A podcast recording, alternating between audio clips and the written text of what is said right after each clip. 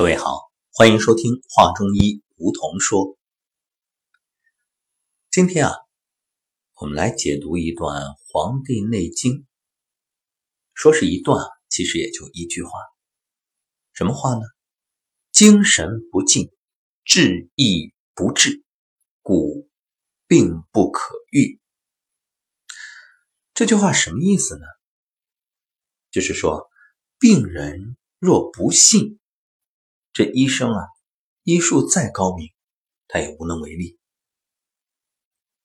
这里所说的不幸，其实啊，主要还是针对的中医。为什么呢？各位不妨想想现状。呃，很多病人，尤其是得了大病，一般情况都会去选择西医，然后。种种折腾一圈之后，最后呢，实在没办法了，然后哎，好吧，这死马当活马医，再到中医科去吃点中药吧。这是一个很尴尬的状况。那么中医主要讲的就是扶正驱邪、固本培元。你这用各种药也好，手术也好。化疗也好，放疗也好，已经把人体的正气都折腾的差不多了。你这个时候再来吃中药，再来用中医的方式，那大罗金仙他也无能为力啊。能够勉强维持，让你稍微的延缓一下生命，就已经很不错了。再有，我们说人们对中医的态度是什么？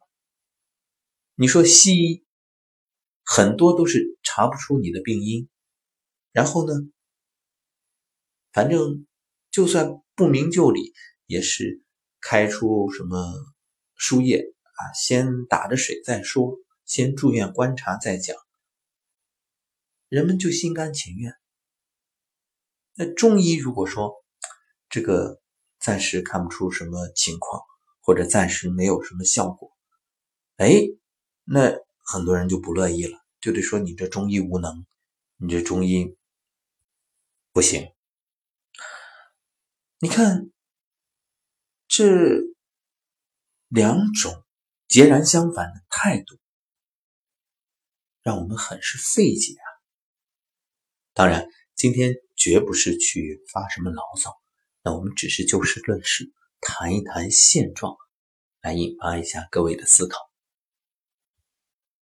也绝非说西医不好，中医和西医它本身就是两大门类，两种思维，它们呢应该是一种互补的关系，各有所长。只不过呢，中医它里面更多的蕴含了很多我们古圣先贤的智慧，所以当你说中医不好，你去否定中医的时候。我想，应该客观的去看待这个问题，而且要加一句：不是中医不好，啊，有可能是你自己遇到的这一位中医呢，学艺不精，水平不够，啊，也有可能很大一部分原因是由于你并不相信，你只是抱着有早无早打一杆的心理，还有。就是当你生病的时候，因为中医讲它有明眩反应，什么意思呢？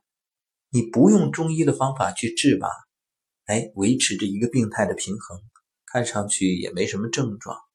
为什么没症状？你气血不够，你这个症状根本就表现不出来。就像一个长久无人居住的房子，它里面再脏，但是你也看不到呀。但是你一开始。打扫，哎，尘土飞扬，所有的症状都会表现出来。很多人就害怕了呀，说这什么中医呀？我不治还好，怎么越治越重了？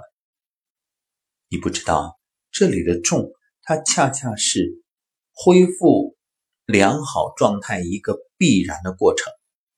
因此，许多人在这个阶段挨不住。停不了，于是呢就动摇了，赶紧就去到西医那里用西医的方法治，然后西医的医生很多还会责怪，你看你这病都耽误了，早来就怎么怎么样。每每这个时候啊，这位患者又会迁怒于家人，特别是那个阻止他来看西医，呃，极力倡导要用中医来治疗的家人，一定是承受着巨大的压力。所以你看，这好心最后还落得埋怨，那种委屈日积月累，形成了一种能量场。就让很多人啊，明明相信中医，但是家人有问题的时候，他又不敢说出口，这责任太大了。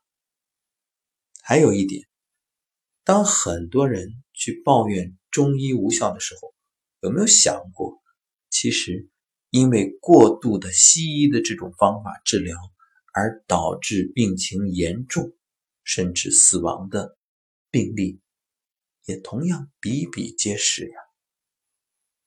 这就让人想不通了。那，你以过度医疗的方式残害身体，最后病越来越重，然后直至离开人世，却毫无怨言；而中医在治疗的过程当中，却要承受着那么多的压力，甚至背负骂名，这究竟为何呢？为何？就在于你的信与不信。所以，我们今天为大家解读《黄帝内经》的“精神不尽，志亦不治，故病不可愈”这段话，就是希望唤醒更多人。不是我们要去宣扬中医好，我们只说这个理儿。说完了，各位自己去判断，到底它有没有什么道理。好，那么病人不信，再高明的医生也无能为力。所以，这中医治病，首先强调的就是治神。什么叫治神啊？啊，换句话说，就是患者要诚心诚意的接受医者的治疗，在思想上与医者的意愿达成一致。如果患者与医者不能达成共识，则患者的病根本无法治。就算一时治好了，以后。还会复发，所以《内经》有云：“真实道也，精神不尽，志亦不治，故病不可愈。病不许治者，病必不治，治亦无功矣。”那么，为什么中医治病首先要强调治神呢？这是不是故弄玄虚啊？对呀，很多人会说了，治病治病，你治我的病就行了，治什么神啊？啊，你管我信不信？你水平高的话，我不信你也能治好。这都是强词夺理，这都是根本不懂才会说出的无稽之谈。我们来举个例子吧。我们说天人合一，人的身体就像一个小宇宙，这一点已经经过无数科学的证明。人脑的画面和宇宙的画面放在一起的话，你会发现惊人的相似。所以呢，呃，人的身体就像一个小天地啊。你说人像什么，它就像什么，可以进行各种比拟。所以呢，我们就把人体比作一个企业。假如说一个企业现在呢有问题了。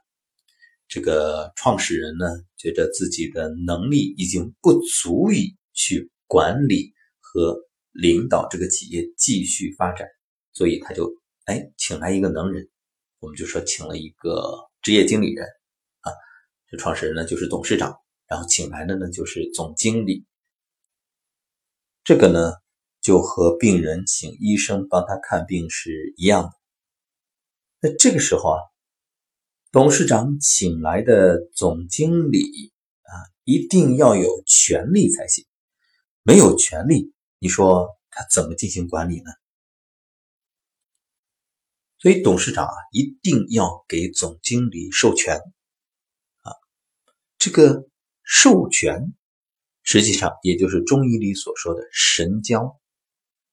请来的管理者将自己的理念、方法、措施用于这个企业的时候，他的意志决策就取代了企业当家人的意志。管理者呢，用自己的意志和理念代替企业当家人的意志理念，必须要先取得当家人的授权。没有授权，这请来的管理者，他有再好的经营理念，有再好的管理方法，再好的手段，却也无法施展啊。这其实也就像古时候，为什么我们讲将在外，军令有所不受？对呀，因为。临敌应战，你在等着皇帝去决策，那就贻误战机了呀。所以，授权其实代表着当家人对管理者的信任、认可以及期望。再回到我们所说的患者和医者，你请医生看病也是一样的，患者相信医生，认可医生的方法，并且。对医生的治疗结果给予一定的期望，所以首先就要给医生授权，接受医生的要求，并且极力配合医生进行治疗。医患之间达成的这种共识就是神交，没有共识也就没有共鸣。患者如果不按医者的要求去做，病呢不可能好。就像企业请来的管理者。没有权利，什么事儿也做不了。好的管理办法制定下去，却没人执行，那企业依然混乱，一切不会改变。这一点呢，扁鹊在所写的《行医六不治》的文章当中也有体现：不信医，不治也。好，感谢收听本期的华中医梧桐说。这个信呢，它其实就等于是一个频率的调节、连通。想想看，医患不能够连通彼此的频率，就等于你空有发射塔啊，对方却根本不接收，或者只是半信半疑试试看。然后稍微有点反复，立马就撤走。